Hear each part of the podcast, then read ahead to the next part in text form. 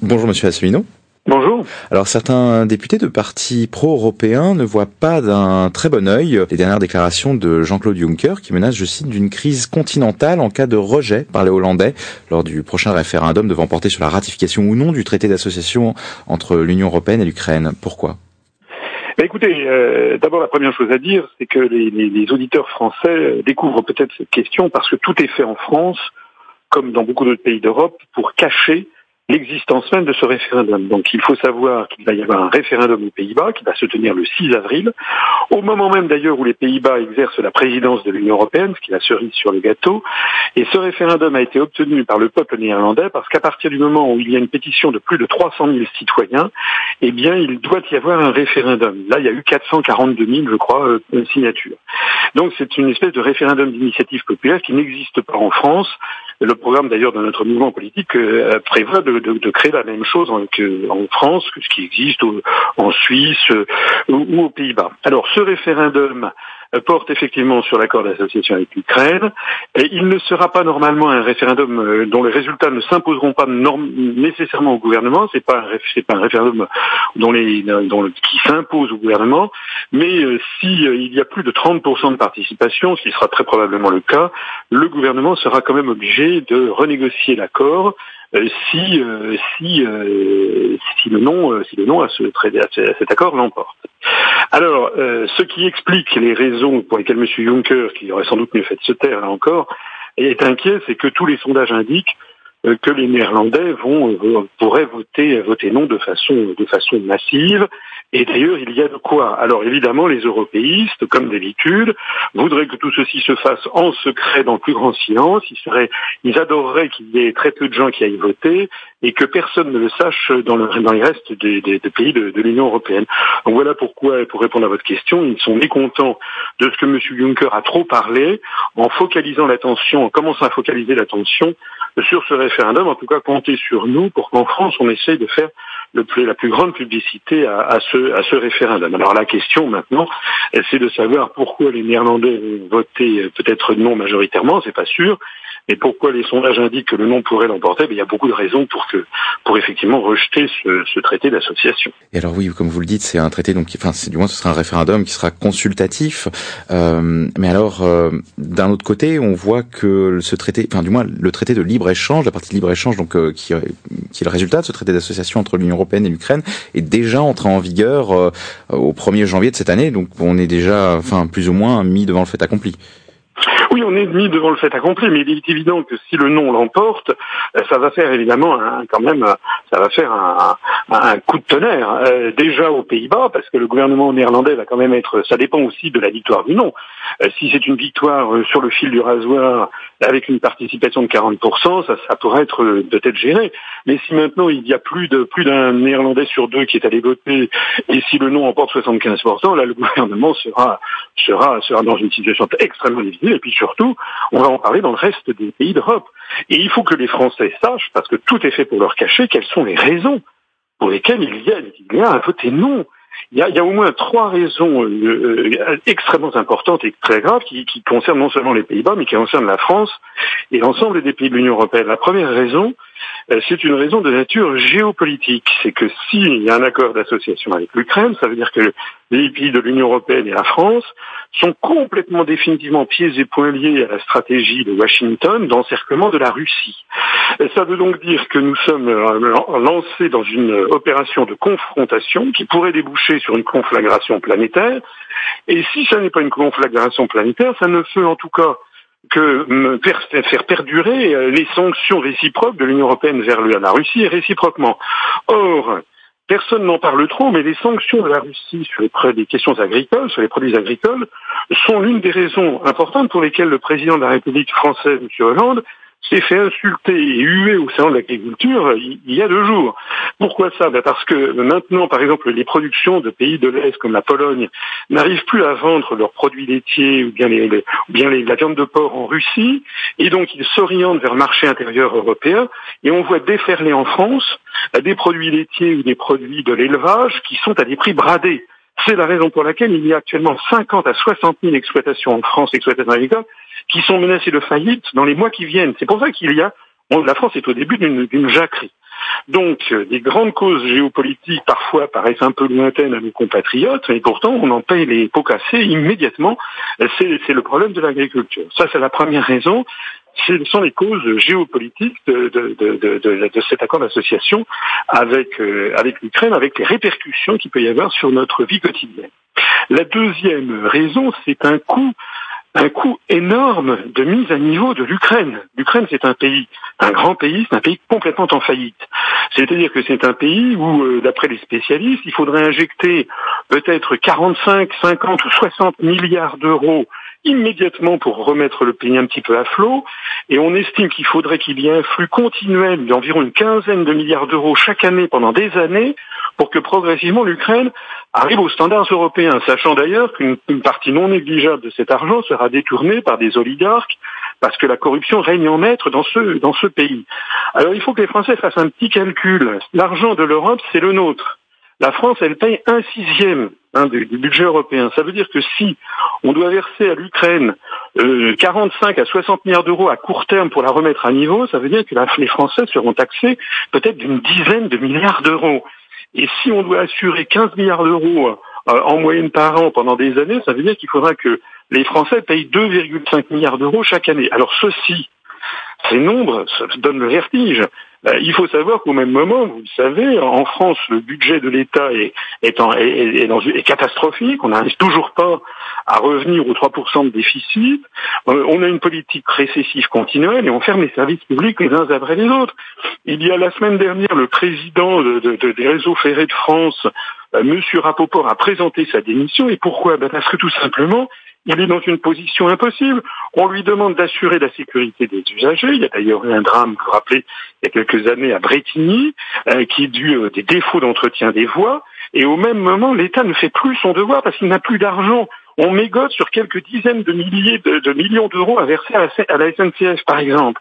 Voilà. Et au même moment, on va être taxé de sommes phénoménales pour donner à l'Ukraine. Donc ça, c'est la deuxième raison, c'est le coût monstrueux que représenterait l'appartenance de l'Ukraine à, l'Union européenne et son rapprochement dans cet accord d'association. Et puis, il y a une troisième raison, euh, qui est non moins, non moins colossale, c'est le coût euh, social à terme de cette affaire. L'Ukraine, c'est un pays où il y a 42, 45 millions d'habitants. Le salaire moyen est de 250 euros par mois et le, salaire minimum est de 50 euros par mois.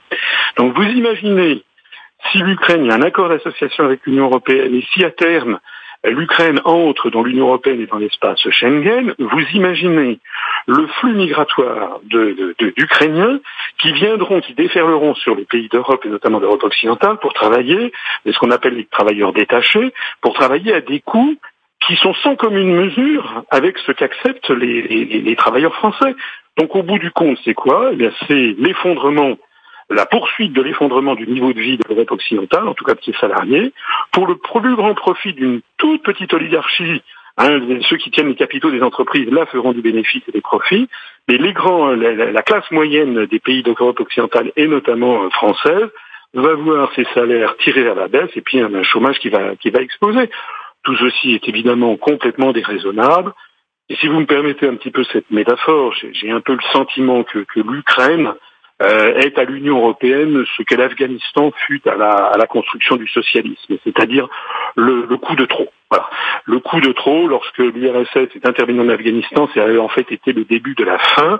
Lorsque l'Union européenne part fuite en avant, parce que comme ça ne marche pas à l'intérieur, on essaie de prouver que, l'idéologie est justifiée, on essaie de la justifier par l'extension de son périmètre. C'est exactement ce que faisait l'URSS avec les, pays euh, du Comecon. Eh bien là, c'est la même chose. On essaie de justifier le bien fondé de, cette utopie qui est la construction européenne en l'étendant. Mais cette fois-ci, je pense que l'Ukraine va être vraiment le coup de trop. Euh, finalement, quels sont les risques que le référendum soit défavorable au traité? Parce que Poroshenko avait annoncé déjà qu'il serait, enfin, que ça ne changerait rien que les que les Hollandais donc votent contre, et euh, d'autant plus que d'autres pays ont déjà ratifié l'accord. Est-ce qu'un non hollandais pourrait mettre un terme, on va dire, au, au libre échange qui a été, enfin, qui est en vigueur? Oui, écoutez, normalement, normalement, oui. Normalement, euh, lorsqu'il s'agit de traités de l'Union européenne, normalement, euh, les traités européens se, ratifient à l'unanimité. Bon, normalement, il suffit qu'un des, États fasse obstacle pour que ça n'ait pas lieu. Rappelez-vous ce qui s'était passé avec la Constitution européenne. Les Français avaient fait voter non à 55%. Les Néerlandais, du reste, deux, trois jours après, avaient voté non à 61%. Ça avait mis à plat les traités. Sauf que Sauf que nous avons affaire à une caste euro-atlantiste de dirigeants qui, euh, qui ont inscrit dans les traités européens que l'Union européenne est, fondée sur le sur l'état de droit, sur la démocratie et les droits de l'homme. Euh, cette caste donne des leçons de démocratie au monde entier, mais ne se les applique pas à elle-même. C'est-à-dire que dès qu'il y a un référendum dont les résultats ne sont pas ceux qui sont attendus, à ce moment-là, c'est considéré comme nul et non avenu. Donc soit on fait revoter, soit on considère purement et simplement que le référendum n'a pas eu lieu. Donc moi, ce que je pense, c'est que ce que je crois le plus probable, c'est que les Néerlandais votent non. Ce, que, ce qui est en tout cas certain, c'est que s'ils votent non, il y aura effectivement un gros malaise général, mais tout sera fait d'abord pour qu'on n'en parle pas dans les autres pays. D'ailleurs, si vous parlez en France, il n'y a pas un Français sur 100 qui a entendu parler de ce prochain référendum aux Pays-Bas. Donc tout sera fait pour euh, étouffer l'information dans les autres pays de l'Union européenne d'une part, pour circonscrire le danger, et puis deuxièmement, le gouvernement néerlandais probablement fera quelques ronds dans l'eau, il se rencontrera à la Commission européenne, dira voilà, il y a des problèmes. Alors il y aura un, nouveau, un nouveau sketch, un petit peu comme M. Cameron a eu il y a quelques jours pour éviter le Brexit où les chefs d'État et de gouvernement lui ont donné des garanties mais qui en fait n'ont aucune valeur juridique par rapport au traité. Hein, l'accord, l'accord sur le sur le sur le Brexit, là pour éviter le Brexit, en fait, la, la, la, qualité juridique de cet accord est, est, est extrêmement faible, puisqu'on ne modifie pas les traités, ben, je pense que ce sera la même chose. C'est-à-dire que le Premier ministre néerlandais, M. Rutte, obtiendra un conseil et puis on lui dira voilà, pour les Pays-Bas, il y a eu des garanties comme quoi les travailleurs ukrainiens pendant dix ans ne pourront pas s'installer, je sais pas quoi, un truc comme ça qui n'aura en fait les gens en parleront pendant une semaine et puis après ça, euh, on, les, les, grands médias seront, se chargeront de, de distraire la population avec des séries B américaines, et puis euh, au bout de au bout de trois mois, euh, de six mois, c'est comme si rien n'avait eu lieu. Donc en fait, nous sommes dirigés dans tous les pays de l'Union européenne par des par des dirigeants qui sont des marionnettes en fait de, de, de des, des, puissances euro-atlantistes qui se situent à Washington, qui se situent dans les grandes banques d'affaires américaines, qui se situe à, euh, dans les dans les dans les dans les grandes les grands les grandes les grands groupes industriels. C'est eux qui ont maintenant capté le, le pouvoir c'est le règne des lobbies. Les dirigeants ne défendent plus l'intérêt de leur de leur population. Ils sont un petit peu aux ordres. Et puis euh, ben, en fait ils veulent surtout qu'il n'y ait plus de plus de référendum et qu'on ne consulte plus la, la population. Voilà c'est tout. D'ailleurs le référendum maintenant il il a été convenu qu'il y aurait pratiquement plus jamais de, de, de référendum parce que c'est trop dangereux, les peuples n'en veulent pas. Alors tout ça c'est très gentil. Enfin c'est très gentil. C'est tout ça, c'est une, un, une honte. Euh, mais ça c'est, vous savez, c'est ce que l'on appelle, c'est ce que l'on appelle euh, une victoire à la en français. C'est-à-dire que ce sont des victoires des tyrans qui dirigent maintenant le continent européen, parce qu'il faut l'appeler par leur nom, ce sont des dictateurs, ce sont des gens qui dictent la politique des peuples rétifs. Mais tout ça, ça n'a qu'un temps. C'est-à-dire qu'on voit bien, moi j'étais au Salon de l'agriculture il y a deux jours, quelques heures après que M. Hollande ait été chahuté, ben, je peux vous dire que moi j'ai été très bien accueilli par les fédérations professionnelles et de plus en plus maintenant l'idée de sortir de l'Union européenne et de l'euro et même de l'OTAN. Ce sont les trois grands axes de notre politique à nous, à l'UPR, depuis depuis neuf ans. Nous, nous n'avons jamais varié dans nos analyses et dans nos propositions. Eh bien, ces trois grands axes, désormais, sont de plus en plus présents à l'esprit. Et plus les, les peuples constateront que l'on se moque d'eux et qu'on ne tient aucun compte de leur volonté, et plus nous allons vers un feu d'artifice final et l'effondrement de ce château de cartes qui est devenu la construction européenne, qui est en fait une prison des peuples qui ne demande maintenant qu'à exploser. Alors, il y a eu donc des réactions, euh, du moins du côté euh, hollandais. Euh, beaucoup, euh, ou du moins un parti, le D66, je crois, Démocratie 66, a accusé, ou du moins a demandé au, au ministère des Affaires étrangères des Néerlandais de vérifier si Moscou n'était pas derrière ce référendum, à l'origine de ce référendum, ou du moins ne pourrait pas influencer sur le résultat de manière financière. Qu'est-ce que vous en pensez? Oui, j'ai déjà vu ça. J'avais déjà été interviewé par vous, je crois, il y a, il y a, il y a, un mois sur le sur le fait que les Américains avaient voulu voulaient diligenter une enquête sur l'infiltration de, de la des intérêts russes là-dedans. Euh, tout ça, je, moi ce que je pense, c'est que les, ces partis là qui, qui, demandent ce genre de choses, je pense que eux sont infiltrés par des intérêts américains. Excusez-moi, moi je ne, je ne vois pas, je ne vois nulle part moi des, des, des, agents russes qui sont en train d'essayer d'infiltrer la, la, société politique française. Euh, moi, je l'ai déjà dit, je suis allé en Crimée l'année dernière pour le 70e anniversaire de la victoire sur le nazisme. Nous avons d'ailleurs été le seul mouvement politique à le faire, ce qui est une honte de, du point de vue français, à mon avis. Nous avons été très bien reçus. J'étais invité par la Douma de Simferopol et la Douma de Sébastopol. J'entretiens des très bons contacts avec la partie russe, mais c'est tout. Jamais la partie russe ne m'a demandé quoi que ce soit, ne m'a proposé le moindre copain et ne m'a proposé. Euh, et je n'ai jamais, voilà. Et vous savez, les Français sont pas bêtes, les peuples sont pas bêtes. Euh, il y a la, la, popularité actuelle du président Poutine, elle n'est pas, elle n'est pas mauvaise. pourtant, tous les grands médias qui sont tenus eux par des intérêts euro-atlantistes passent leur temps à, à, cracher sur le président Poutine euh, et sur sa politique, mais les Français, ils se renseignent quand même. Enfin, il y a beaucoup de Français qui se renseignent. D'abord, ils se rappellent que la France a été à nombreuses reprises, notamment au grand moment fatidique euh, de 14-18 et 39-45, la France et la, et la, Russie ont été alliés. Et heureusement que la Russie était là pour pour vaincre pour vaincre Hitler, parce que c'est les Russes qui ont vaincu Hitler, c'est pas les Américains. Comme disait De Gaulle, qu'est-ce que vous voulez que je vous dise? Les Américains en 14, ils n'étaient pas là, et en 40, ils n'étaient pas là non plus. Euh, et puis les, les Français, ils se renseignent, ils regardent. Vous savez, euh, j'ai mis euh, il y a quelques jours sur notre site internet upr.fr, j'ai mis une carte euh, qui circule d'ailleurs sur internet des bases militaires russes en dehors de Russie, il y en a, il y en a, il y en a 4-5, et vraiment c'est dans le pourtour de la Russie, notamment à Tartus en Syrie. Et puis j'ai mis en regard les, les, bases militaires américaines dans le monde. Il y en a des dizaines et qui encerclent toute la, la, la Russie et, et, la Chine. C'est un véritable encerclement. Euh, voilà, donc qui, qui encercle qui? Qui attaque qui? Hein, donc les Français sont quand même pas sont quand même pas complètement débiles.